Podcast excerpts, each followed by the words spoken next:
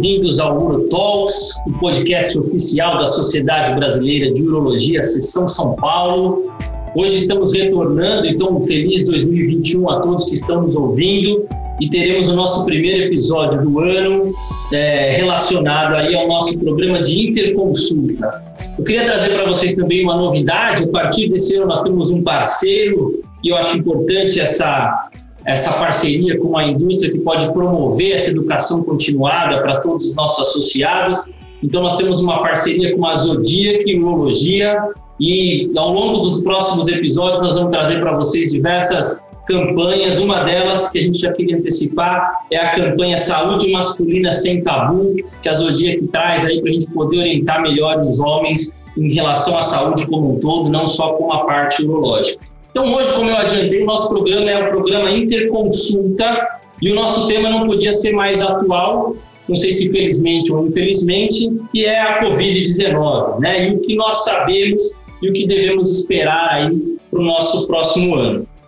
Para essa nossa conversa, para esse nosso bate-papo, nós estamos aqui então com a doutora Rosana Richman, que é médica infectologista do Instituto Emílio Ribas, do Grupo Santa Joana, e com o doutor Marcelo Proplaves, que é urologista, nosso vice-presidente da Sociedade Brasileira de Urologia. Eu queria já de antemão agradecer pela disponibilidade da doutora Rosane, doutor Marcelo, muito obrigado pela presença e a começar um bate-papo aí que vai ser bastante interessante.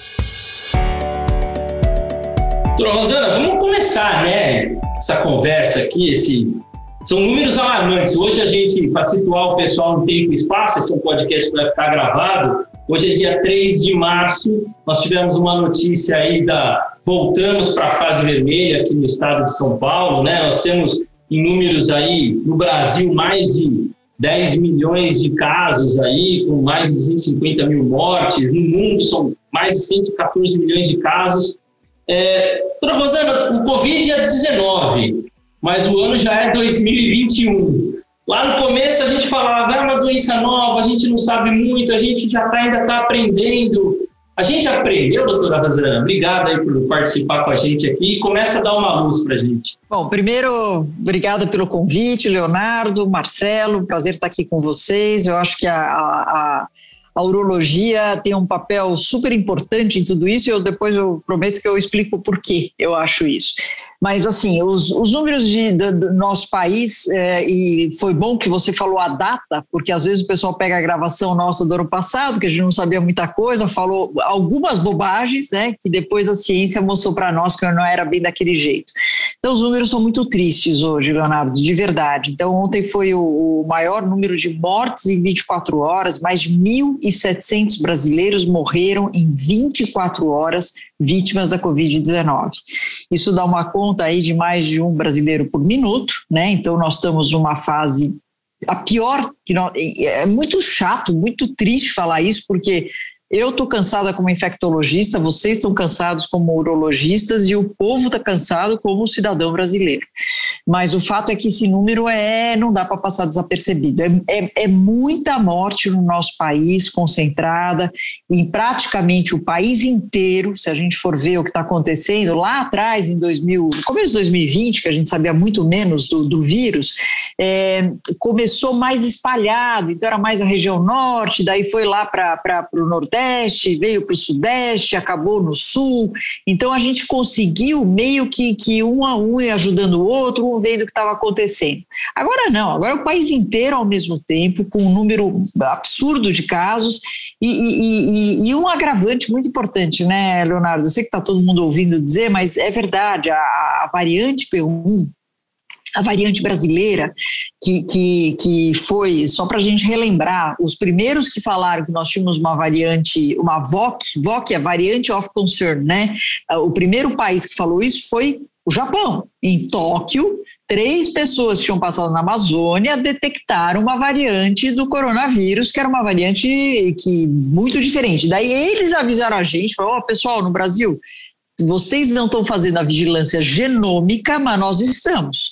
Então, os primeiros casos vieram lá do Japão, né? O alerta veio do Japão, e a hora que a gente foi ver, mais de 50% das cepas que estavam circulando na Amazônia, principalmente em Manaus, eram de P1, eram dessa variante com uma característica muito diferente em termos de transmissibilidade e, consequentemente, em termos de quem está atingindo. É uma população mais jovem do que a gente viu o ano passado. Então, assim, com, quando para ser objetivo, você me pergunta, ó, nós aprendemos do ano passado para cá, nós aprendemos muito, Leonardo e Marcelo a infectologia, a infectologia evoluiu muito. A vacinologia, jamais a gente viu é, o que eu tenho falado. Nós não seremos iguais depois da pandemia, nem a ciência nem a pesquisa, porque o que nós conseguimos progredir em tão pouco tempo é incrível.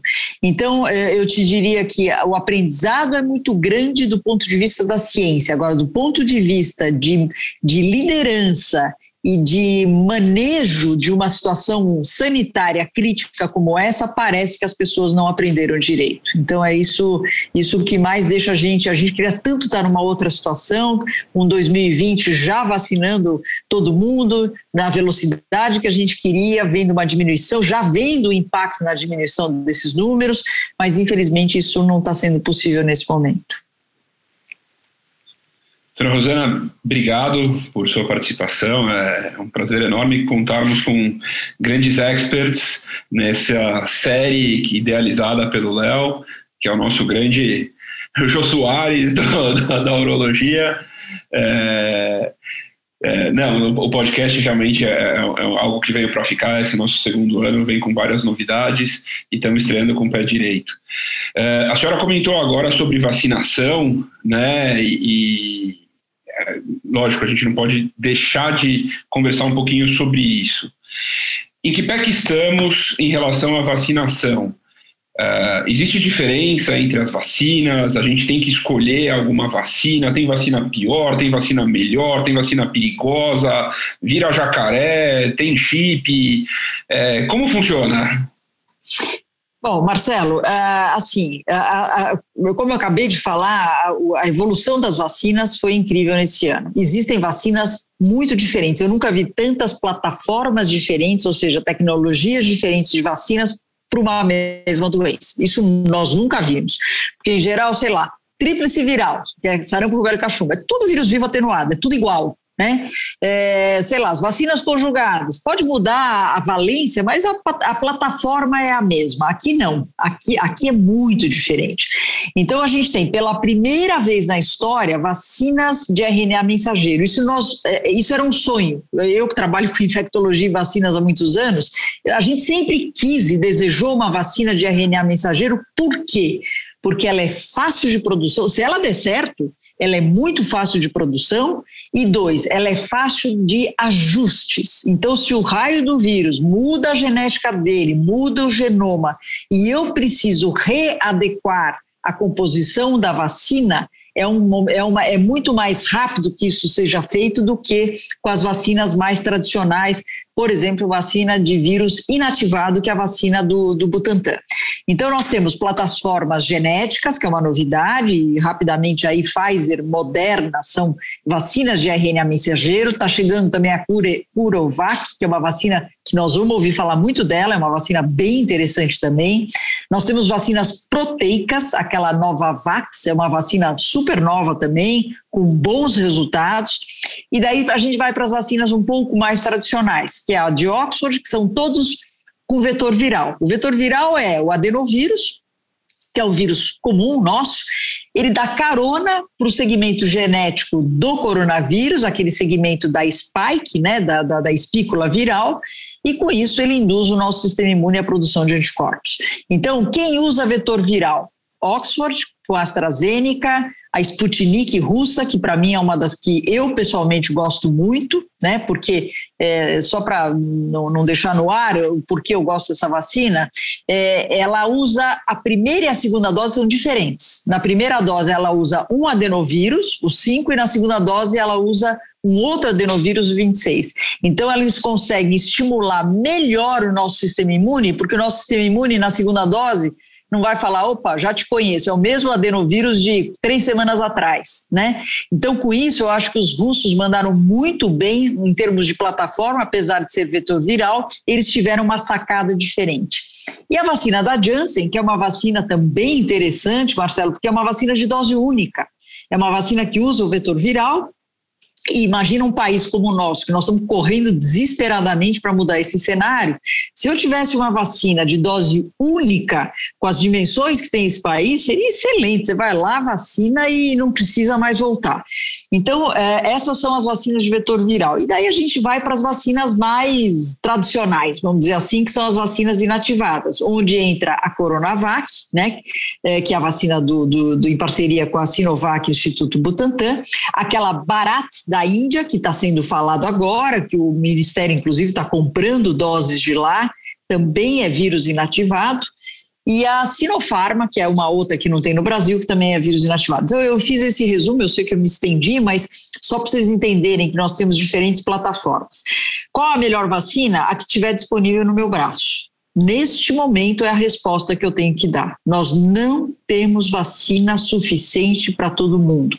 Então, a vacina, quem está com a mãe, com a sogra, com, com o mesmo profissional da saúde, pensando em querer escolher vacina, não será possível neste momento. Mas vamos lembrar que nós estamos na primeira geração das vacinas. Daqui a pouco nós vamos ter vacinas de melhores gerações e eu tenho fé que a gente vai chegar um momento que eu vou te falar, Marcelo, toma esta que é melhor, é mais eficaz, dá uma proteção mais prolongada e daí a gente vai conseguir escolher vacina. Neste momento nós ainda não, não podemos fazer isso, nós temos que tomar o que tiver disponível.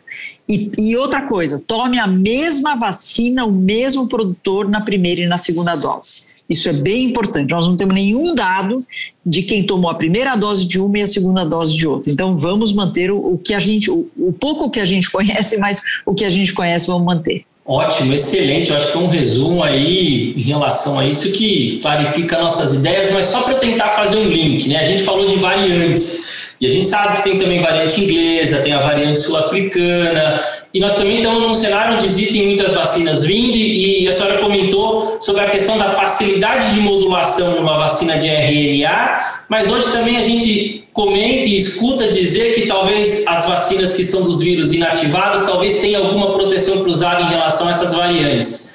O que a gente pode esperar de futuro? Provavelmente essa vai ser uma vacina que a gente vai ter que aplicar semestralmente, anualmente, e a gente vai ter que ter essa preocupação. Vocês já imaginam um cenário assim de como será essa periodicidade, inclusive pensando nessas novas variantes? Como é que a gente programa isso para o futuro?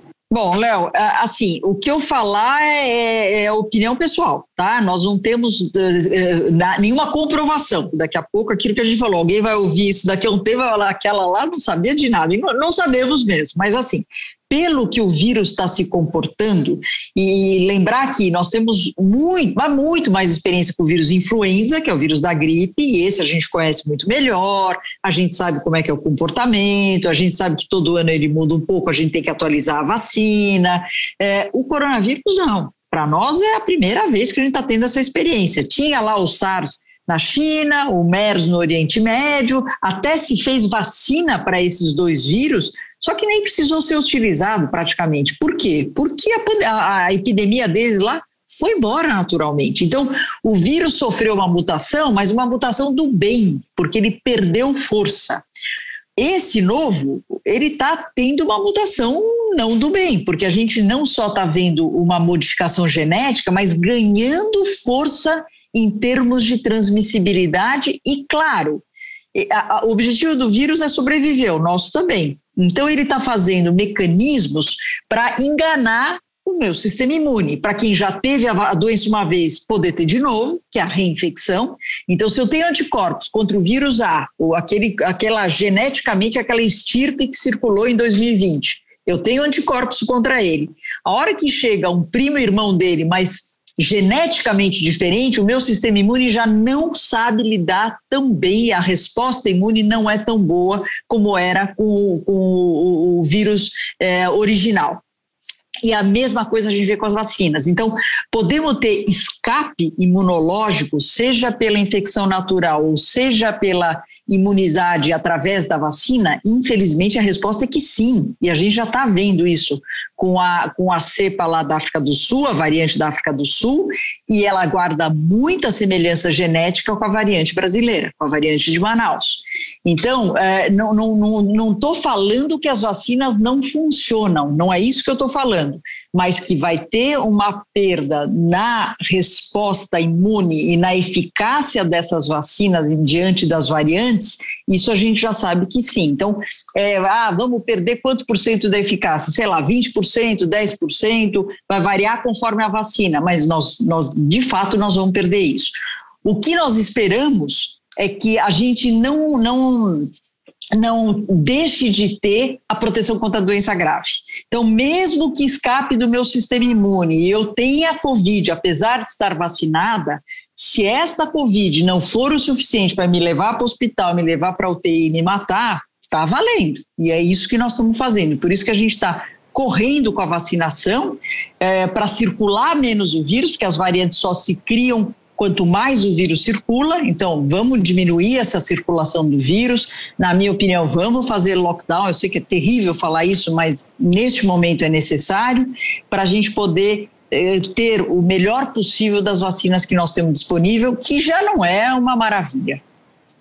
Doutora Rosana, é, também fazendo um link aí para a gente continuar nisso. Eu acho que duas perguntas em uma. É, muitos dos nossos ouvintes, a grande parte deles é da comunidade urológica, são médicos, muitos de nós já fomos vacinados. O que, que muda na nossa vida? Existe a possibilidade, quando a gente tiver um, um pool aí de pessoas vacinadas, da gente abrir mão de alguma das medidas que hoje em dia a gente tem, que sabidamente eh, funcionam, deixar de usar máscara, uh, diminuir a questão do isolamento ou do distanciamento social? Essa é a primeira pergunta. E a segunda pergunta é: para aqueles que ainda não foram vacinados, o que realmente funciona e o que, que comprovadamente não funciona? Bom, Marcelo, então vamos lá. Estamos vacinados e eu acredito que a maioria das pessoas que estão nos ouvindo, pelo menos uma dose da vacina tem, porque se tomou Oxford, deve estar esperando a segunda dose em três meses, tá certo? O é, que, que muda? Assim, enquanto a gente não tiver a tal da imunidade de rebanho, ou seja, mais ou menos 70, 75% da população vacinada, o nosso comportamento não pode mudar muito. Por quê? Exatamente porque nós estamos vendo a circulação dessas estirpes que vão escapar um pouco da nossa resposta imune. Então, tudo bem, eu não vou para o hospital, eu não vou para UTI, mas eu vou continuar transmitindo. Possivelmente. Porque se eu tiver uma Covid, mesmo que seja uma Covid leve, a chance de eu transmitir, óbvio que eu imagino que a carga viral de uma pessoa vacinada, mesmo que seja com uma variante, seja menor do que uma pessoa, obviamente, não vacinada, mas não é zero. Então, até que a gente tenha, de fato, uma diminuição da circulação desse vírus na população como um todo, nós vamos ter que manter as, essas medidas que você, a, a, gente sempre fala, nós infecto. A gente é muito chato que a gente fala para todo mundo tem que usar máscara, distanciamento, mas eu prometo que eu vou ser a primeira a querer falar, chega da máscara, a gente não aguenta mais.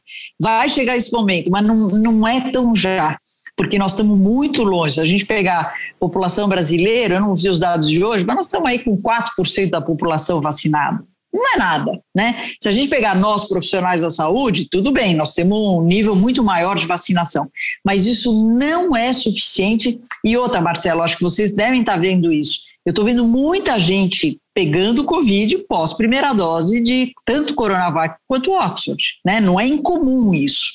E Uh, o quadro clínico parece ser mais leve quando você tem a Covid em alguém já com a primeira dose de vacina, mas não é o suficiente para a gente voltar à vida normal, infelizmente. Vamos voltar, mas não é tão já. E, e só para encerrar, eu, eu, o, que, o que é verdade, o que não é, que você me perguntou, as medidas que funcionam, eu não tenho dúvida de verdade do uso da barreira chamada máscara. É, o CDC recentemente agora ele sugere para a população americana que use uma máscara cirúrgica e por cima uma máscara de pano. Por que, que o CDC fez essa recomendação recentemente para a população como um todo? Eles estão imaginando, e é verdade, a máscara cirúrgica, todos nós sabemos que ela é um filtro melhor do que uma máscara de pano tá certo?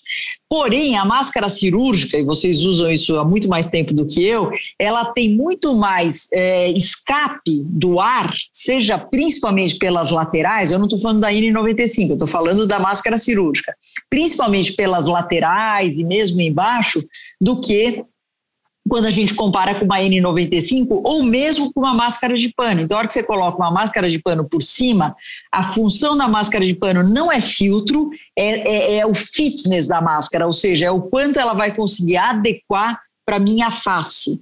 Então, eu acho que é interessante isso que o CDC sugeriu. É, então, o que funciona, na minha opinião, máscara sim funciona para nós profissionais da saúde, a N95 é o melhor filtro que tem. Lógico que é chato de usar, mas sem dúvida é o melhor filtro que tem para partículas menores, para aerossol. É, é, tem, tem dados, vou dar um, um, um, exemplo só. Tem um surto na Coreia, no Starbucks, que é, acho que 27 clientes se infectaram, tá? Naquele momento que tinha um infectado. E nenhum é, pessoa que servia, nenhum garçom, ninguém do balcão, ninguém se infectou. Por quê? Porque essas pessoas que estavam trabalhando eram obrigadas a usar a máscara o tempo todo, acho que eles usavam também o face shield, etc. E as pessoas que estavam no Starbucks estavam tomando lá o seu café, etc as pessoas estavam sem máscara nesse ambiente fechado. Então, é só para dar um exemplo de que a máscara, eu não tenho dúvida de que isso é muito chato de usar, mas funciona.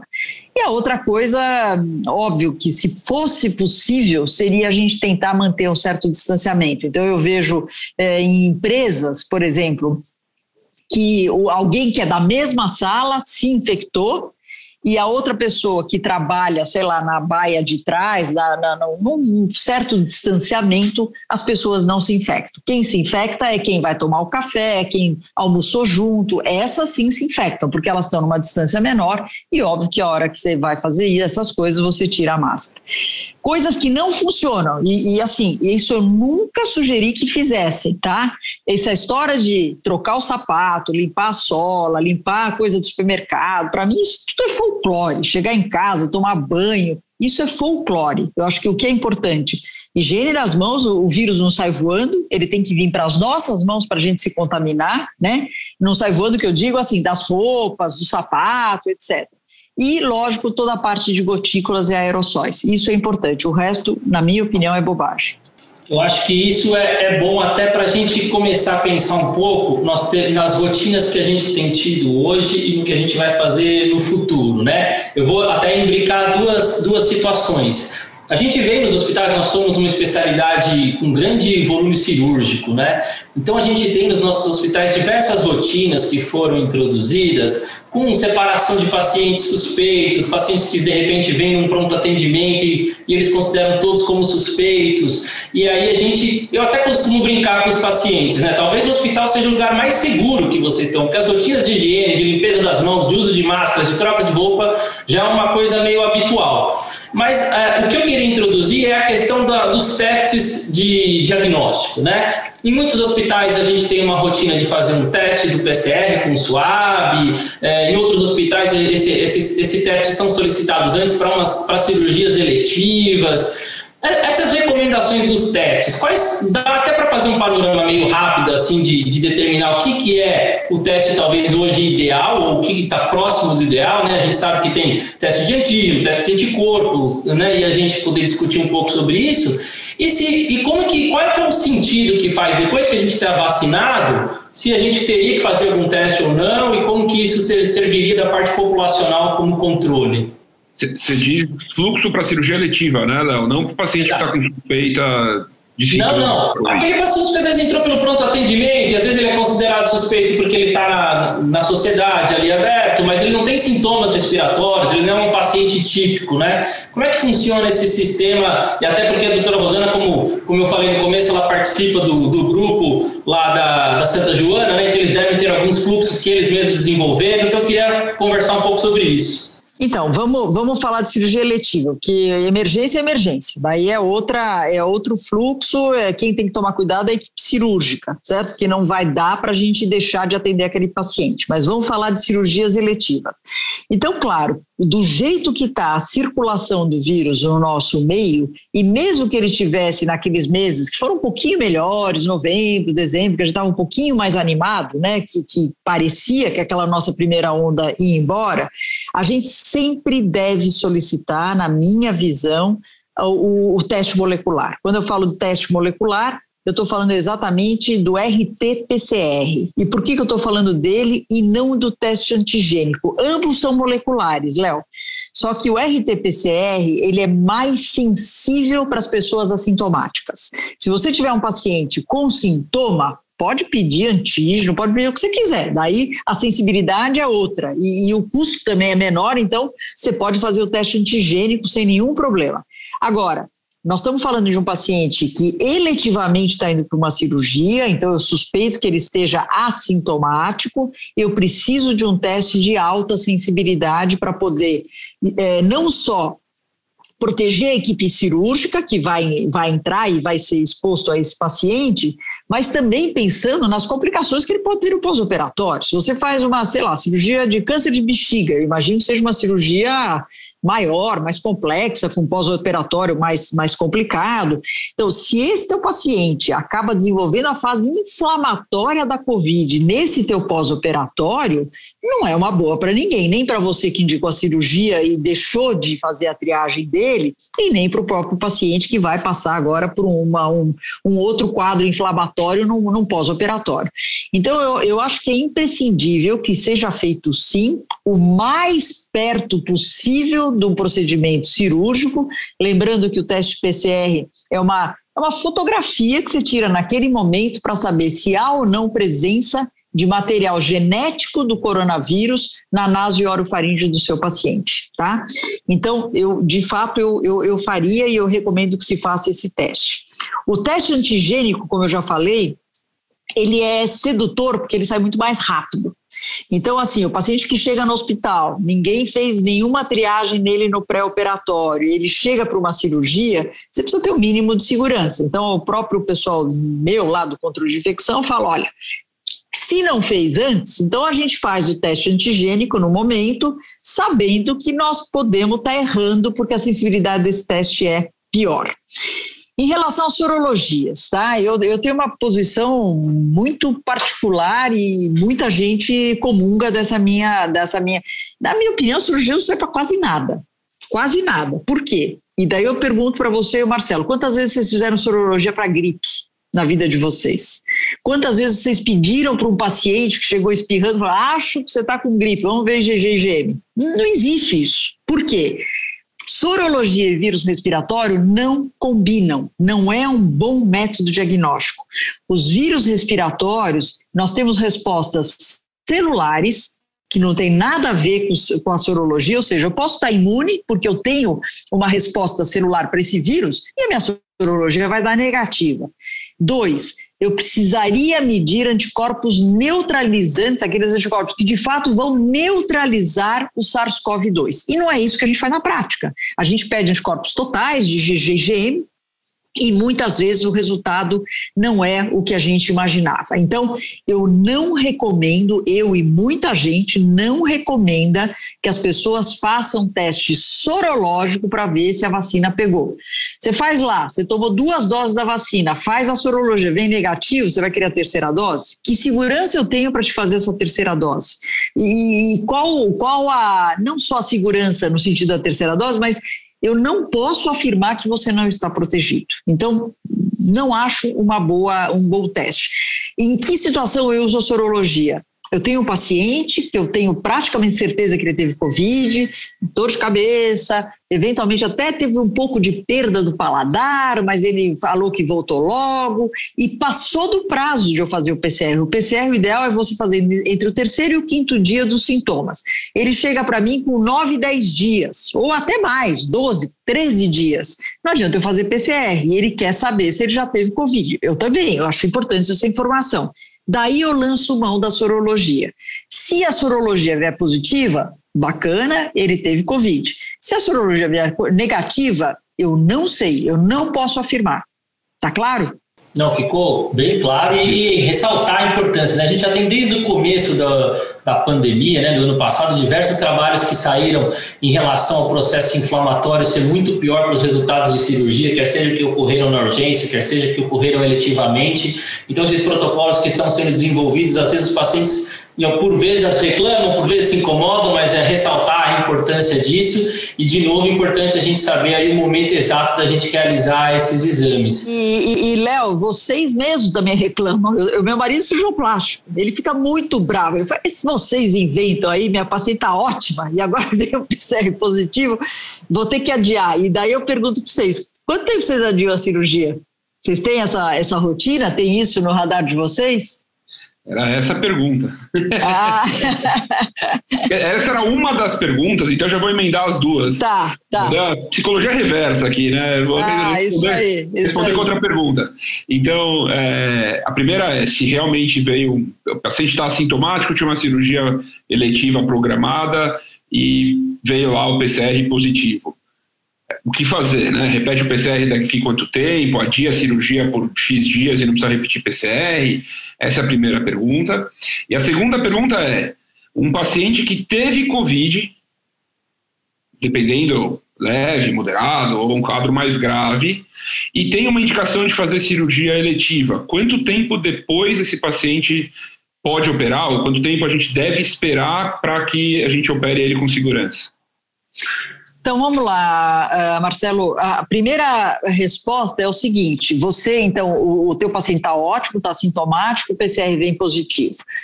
Se você não for repetir o teste, né, 10 dias é o tempo que a gente tira qualquer pessoa do isolamento. Se você me perguntar, Rosana, eu testei positivo, não é cirurgia, não é nada, mas eu quero saber quanto tempo eu vou ter que ficar aqui confinado no meu isolamento.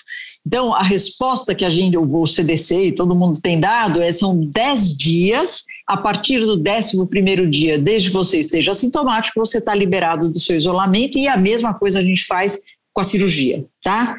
É, ah, Rosana, é uma urgência. Esse paciente mora não sei aonde, ele vai ter que ir embora. Ele veio para São Paulo para operar, ele nem tem dinheiro para ir voltar. Eu preciso tentar operar ele o quanto antes. Então, eu sugiro, e daí isso a gente vê do futebol, nós aprendemos com futebol, né? Que como os jogadores eles querem ser liberados logo para jogar, eles não ficam esperando esses 10 dias para voltar ao jogo. Eles fazem sempre aquelas pelo menos 24, 48 horas antes do jogo eles fazem um PCR, o PCR deu positivo, ele não fica afastado 10 dias, ele está sintomático, está bem, eles refazem o teste porque eles querem logo esse jogador de volta. Então, em exceções, a minha regra é, são 10 dias, tá? Mas se você tem uma situação dessa, como eu te falei, de uma situação especial, que o cara. Então, você pode até repetir esse PCR, eu repetiria no sétimo dia, e vindo negativo você pode adiantar alguns dias. Mas, mas menos do que isso eu não faria e só deixar claro, isso não é a regra, isso é a, a exceção à regra. Agora aquele paciente que teve Covid, e daí você falou que ele pode ter tido eh, fraco ou forte o Covid. Eu, eu, já daí eu já vou ter que discordar de você, porque isso faz diferença no momento que você vai indicar a cirurgia, tá?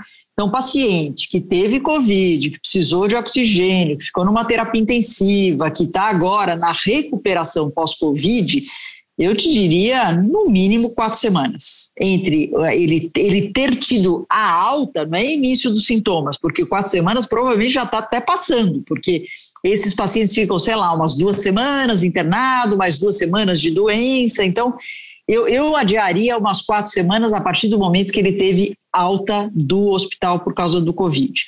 Agora, indo lá para os nossos pacientes praticamente assintomáticos ou sintomáticos, eu, depois de duas semanas, eu poderia estar tá programando a cirurgia dele. Então, eu acho que depende muito da pressa que vocês têm e do quadro clínico que o paciente tem, tá? Então, para fechar e não deixar meio no ar, vamos falar em, entre duas e quatro semanas, conforme o, o grau da doença do, do seu paciente. Eu queria, eu queria só dar um passo atrás, então, Rosana, só para a gente tentar trazer para a nossa prática urológica agora, tá? Vamos fugir um pouco. A gente sabe que o Covid começou realmente como um vírus respiratório clássico, pneumonia, mas depois a gente começou a ver as grandes tempestades inflamatórias, começamos a identificar também sintomas atípicos, nós começamos a ver casos, por exemplo, de Covid, onde se desenvolvia um orquite, né? Até por conta dos receptores de angiotensina que são, são muito evidentes também no trato urinário esses pacientes que têm Covid e têm sintomas não típicos, que não são os respiratórios, e a gente, hoje em dia também meio, meio moda, né? Tudo é Covid, então vamos fazer teste para tudo. Mas esses pacientes que não têm sintomas respiratórios, a gente pode considerar eles como pacientes que tiveram quadros leves, e aí talvez isso tenha a ver com carga viral ou não, ou eles também são tão pacientes que tiveram Covid tão tanto quanto os que tiveram os vírus com sintomas respiratórios? Olha, eles não tiveram sintomas respiratórios, mas eles estão mostrando para nós que o vírus circulou de uma forma sistêmica tá certo? Para ele ter esses quadros, vamos pegar o exemplo que você falou aí da, da orquite, né? É, seguramente ele teve viremia, viremia importante, ele tem receptor em tudo quanto é lugar e ele acabou tendo essa, essa inflamação específica. Então, eu acho que é, é o que a gente pode até discutir é talvez em termos de transmissibilidade, o tempo de transmissibilidade, visto que ele não tem uma carga viral no trato respiratório, nem alto pelo jeito e nem baixo visto que ele não teve esse quadro. Mas, assim, falar que o quadro dele foi menos intenso, que ele tem menos risco de ter, sei lá, uma complicação tromboembólica ou de ter alguma complicação pós-Covid, eu acho que não dá para a gente falar. Eu acho que vocês, nesse aspecto, óbvio, vocês viram muito mais orquite ligada à Covid do que a gente na nossa prática clínica. Em geral, quando a gente vê isso, a gente vê um quadro mais sistêmico, né? Eu, eu pelo menos, a minha prática, eu não vi ele tão localizado do, do jeito que você está falando mas eu, eu encaro como pós uma viremia e eu acho que eu, eu, eu teria as mesmas orientações do que um paciente com quadro respiratório. Talvez, talvez, podemos discutir a abreviação do, do, da transmissibilidade. Então, é, em relação à nossa prática urológica, a gente mexe bastante com urina, mexe bastante com fezes. É, pacientes vão fazer biópsia de próstata, por exemplo, é um procedimento Uh, o paciente geralmente está assintomático para poder fazer, mas esse paciente tem que fazer PCR antes. Lógico, eu não quero colocar a senhora em nenhuma enrascada, mas queria ouvir a opinião da senhora para, de repente, a gente bolar algum protocolo e sugerir alguma coisa para os associados. Eu ia fazer uma pergunta para vocês antes de responder por pura ignorância. A biópsia de próstata, necessariamente vocês fazem em ambiente hospitalar? De, de uma maneira geral, sim, no mínimo ambulatorial, né? É, mas tá. na grande maioria dos casos, sim. Então, em relação à, biópsia de, da próstata, não é pelo procedimento. O procedimento em si é um procedimento de, de baixíssimo risco dele ter qualquer complicação pós-biópsia. Eu, eu não contraindicaria uma biópsia porque uma pessoa está assintomática com com, com o PCR positivo.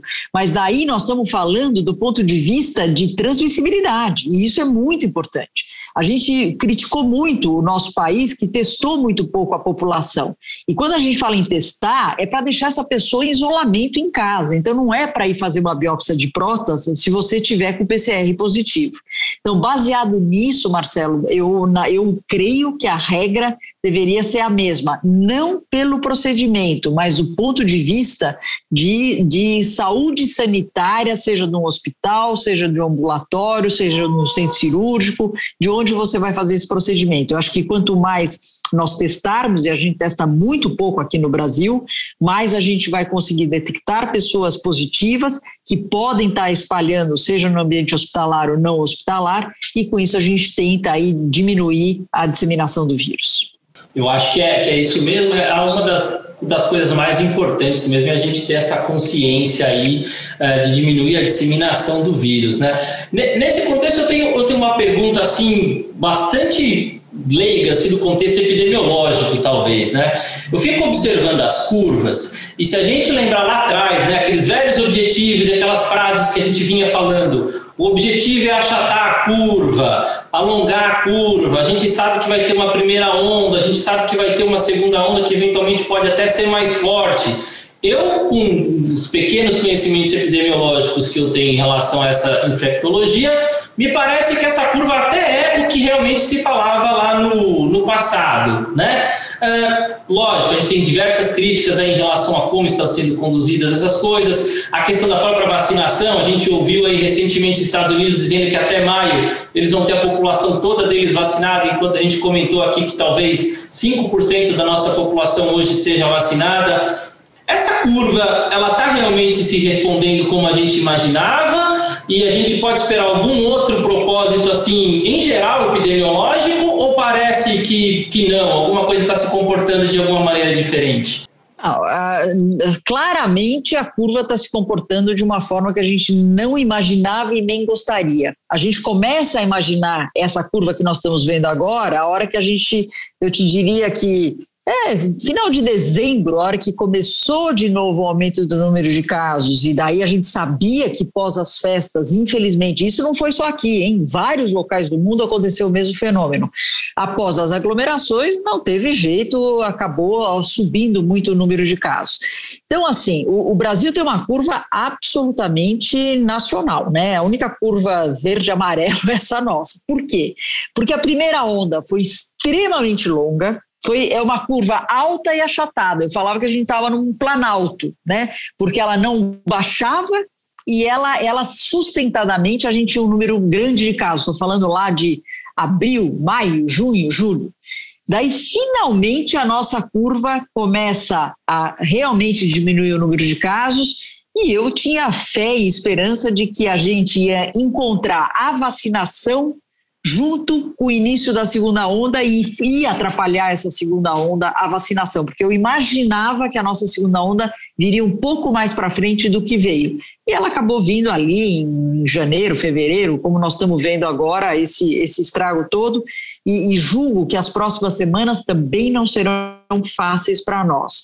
Então, uh, Léo, eu acho que esse vírus está mostrando, está ensinando para nós uma série de coisas, mas a, a maior lição é de que não vamos desafiar a microbiologia, não vamos desafiar.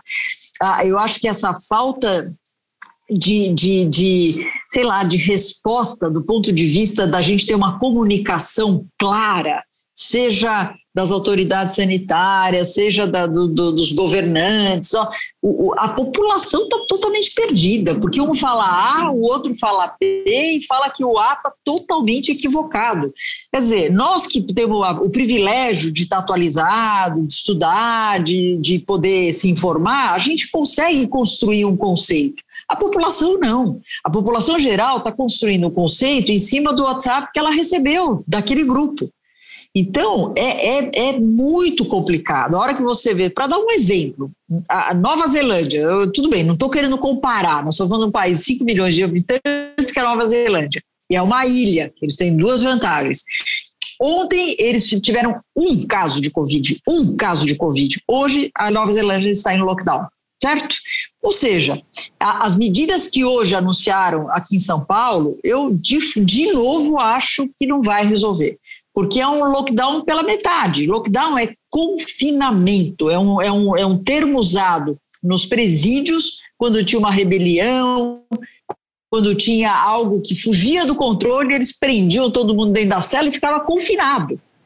Nós estamos deixando, vamos então fechar o comércio, fechar o shopping, vamos abrir a igreja, vamos manter as aulas, é, ou seja, eu não estou não entendendo, é, eu não consigo, tomara que eu esteja muito errada, Léo, mas eu não estou conseguindo ver, depois de duas semanas, que de novo uma boa porcentagem da população vai sofrer do ponto de vista econômico. Eu não sei se vai ter o impacto que a gente imagina. Na minha ótica, a gente tinha que ter medidas realmente restritivas, pouco tempo, mas para valer, para valer, acabou. Nós, nós temos que ter é, é, esse, esse, essa, esse não encontro de pessoas para poder, de fato, daqui a duas semanas, começar a ver a diminuição da circulação do vírus. Rosana, parabéns pela posição corajosa, porque é difícil a gente ouvir isso com esse é, com, com esse base e esse argumento. É, é, legal. É, mas voltando a falar de, de vacinação, a senhora tocou no ponto da vacinação, eu, eu tenho, de novo, a gente está falando para urologistas e nossa população de pacientes tem algumas características específicas eu acho que a gente poderia até fazer um bate-bolazinho assim, se tem alguma situação específica que a gente deveria não recomendar. A gente tem um grupo de pacientes bastante idosos, provavelmente alguns já da faixa etária que poderiam estar recebendo a vacina. Alguma condição clínica a gente deve sugerir que ele não receba? Paciente oncológico pode tomar vacina, paciente que esteja com prostatite, alguma infecção bacteriana, pode tomar vacina. É, existe alguma situação em que a gente deveria alertar os nossos pacientes, uma vez que muitas vezes o paciente procura o urologista e o urologista é meio que esse médico que faz a parte clínica também, que a gente deveria orientar o paciente a não tomar vacina? Olha, as duas vacinas que estão em uso no nosso país são consideradas inativadas, tá? Tanto a Coronavac quanto a vacina de Oxford. São vacinas não replicantes, são vacinas seguras para usar em, em, em, todas as situações de imunossupressão. O que acontece nesses pacientes fazendo uma químio ou, ou com uma, com, sei lá, com alguma outra comorbidade que possa é, diminuir a resposta imune? É exatamente isso. O que pode acontecer? Evento adverso? Não. Vai acontecer que ele vai ter uma resposta imune pior. Então, se alguém está hoje em quimioterapia tá? E você tem a perspectiva de acabar o ciclo, daí eu deixo com vocês aí, sei lá em quanto tempo, e você puder eventualmente aguardar esse período, a resposta imune dele seria melhor. Não que ele vá ter complicação por ter recebido a vacina durante uma quimio ou uma radioterapia. Como nós estamos no meio de uma pandemia e circulando muito vírus, eu de verdade eu não sei se vale a pena a gente adiar essas vacinas. O que nós podemos depois pensar é se eu preciso revaciná-lo né? A gente tem uma norma que toda vacina que é feita durante uma quimio uma radioterapia, ela é desconsiderada. Você pode até fazer, mas você vai ter que desconsiderar porque a resposta imune é pior. Então, isso já tem uh, braços de estudos exatamente para responder isso para nós, para saber se eu vou ter que repetir, quando eu vou ter que repetir, como é que vai ser esse cenário. Então, em termos de contraindicação, são pacientes menores que 18 anos, no caso de vocês, vocês quase não veem mais gestantes, é uma contraindicação da. Não é contraindicação, desculpa, é um, é um sinal de alerta. Contraindicação é, é realmente quando você não tem uh, o dado. Então, menor que 18 anos é uma contraindicação e, e reação anafilática a alguma vacina ou a primeira dose da vacina, isso precisa ser considerado. Todo o resto, todo o resto, não há contraindicação. O que você pode discutir, argumentar com o paciente. HIV positivo, imunossuprimido, segue o jogo. Olha, o HIV, eu vou falar melhor, porque a gente até no nosso estudo da Coronavac, que eu, que eu acabei participando no Emílio Ribas, nós vacinamos alguns profissionais da saúde soropositivos, todos sob terapia antirretroviral e para nós um mínimo de 200 CD4. Então nós tínhamos uma certa limitação porque era um estudo clínico, então precisava ter algum parâmetro. Do ponto de vista de segurança, nós estamos tranquilos. O que a gente coloca em xeque é a resposta imune. Tá claro? Doutora Rosana, eu vou pedir só mais uma pergunta. Eu sei que a senhora está apertada de tempo, mas como eu faço oncologia, é, no começo da pandemia também se falou muito que talvez no Brasil, na Índia, alguns países que estavam tendo uma curva mais retardada, Uh, o fato de uh, a gente ser imunizado com BCG na infância poderia ter alguma, algum fator protetor, e aí a gente usa muito o BCG intravesical em câncer de bexiga. Qual a relação do BCG com o vírus? É, paciente que está fazendo BCG intravesical tem mais risco, menos. Enfim, fala um pouquinho para a gente sobre isso. Então, tem, tem alguns protocolos, inclusive a Fiocruz aqui no Brasil também participa, são protocolos multicêntricos, é, que eles estão exatamente estudando a, a, a, o uso da BCG como protetor indireto para a Covid-19. Não é que você toma BCG e você vai criar uma proteção direta, específica, com anticorpos específicos para o SARS-CoV. Não é isso. Mas nós sabemos que o uso da BCG é um estímulo imunológico para o nosso sistema imune aprender a lidar com algum microorganismo. Então, a ideia deles é você fazer a BCG e depois fazer a vacina do Covid e ver se a BCG amplifica a resposta à vacina do Covid. Então, é, quem está nos ouvindo e tem paciente fazendo a BCG intravesical, não dá para considerar esse paciente protegido. O que podemos considerar é que talvez ele, a hora que ele tomar a Coronavac, a hora que ele tomar a vacina da AstraZeneca, ele pode ter uma resposta imune melhor do que alguém que não esteja usando a BCG. Mas isso, insisto, isso está em desenvolvimento, é um estudo grande que a Fiocruz está participando e nós teremos a resposta. Então, resumidamente, é dessa maneira que a gente tem que ver. E, Marcelo, eu não quero encerrar essa nossa, essa nossa conversa sem dar um dado, que eu falei logo no início que eu achava que a urologia tinha um papel muito importante nessa pandemia, e vou falar por quê. Tem um estudo que saiu essa semana mostrando que o sexo masculino no Brasil tem um risco muito maior de não só aquisição da Covid, mas um desfecho fatal da Covid do que quando a gente compara com as mulheres. E por quê? Tem N, N é, especulações, né? Então, pode ser fator hormonal? Pode. Eu, eu pessoalmente não acredito. Pode ser comportamental, tipo, o homem é mais, ele, ele não usa máscara o tempo todo, porque isso é coisa de, sei lá, de gente fraca, etc, etc. Então pode ter isso? Eu, eu acho que sim, acho que deve ter um componente ligado a isso. Mas eu, de verdade, eu acho que um dos componentes importantes é que a mulher, uma vez por ano, frequenta o seu ginecologista e uma vez por ano ela faz um mini check-up ginecológico que envolve também, pelo menos, glicemia, envolve colesterol, envolve outras coisas. E o homem, ele vai muito menos ao, ao consultório médico e quando ele vai, em geral, o urologista é um dos profissionais que ele procura e não necessariamente se faz essa visão um pouquinho mais ampla em relação à saúde masculina. Então, eu, eu julgo que o homem brasileiro ele cuida pior da saúde dele no aspecto de não, não, não fazer exames com tanta frequência, porque ele tem inclusive medo de, de achar alguma coisa, e com isso, a hora que ele pega esse vírus, ele pode ter um, um, diabetes que ele não sabia, que pode estar descompensado, ele pode ter uma hipertensão que ele não sabia, ele pode ter um sobrepeso que ele não foi atrás. Então, eu acho que a principal explicação seria isso. Então, eu convido a todos os, os, colegas da urologia que estão nos ouvindo que, que, que, incorporem a importância que vocês têm na saúde masculina para que a gente possa ter uma população mais saudável. Sem dúvida nenhuma, é excelente. Eu acho que fica um recado muito importante. Por vezes a gente tenta explicar esse papel importante no contexto da, da saúde no Brasil o, o homem, o, o, urologista como médico do homem, né? Então esse contexto realmente é muito importante, principalmente aqui no Brasil. Então esse é um recado assim que com certeza tem que ficar guardado para todos nós aí, para a gente tentar melhorar globalmente a saúde dos nossos pacientes. Ô, Léo, e só fazendo uma propaganda, quem quiser ouvir um pouquinho mais sobre isso, a gente tem um podcast com o Dr. Fernando Bacal, Dr. Fábio Cater, justamente falando sobre o check-up do homem que o urologista pode adotar na sua prática.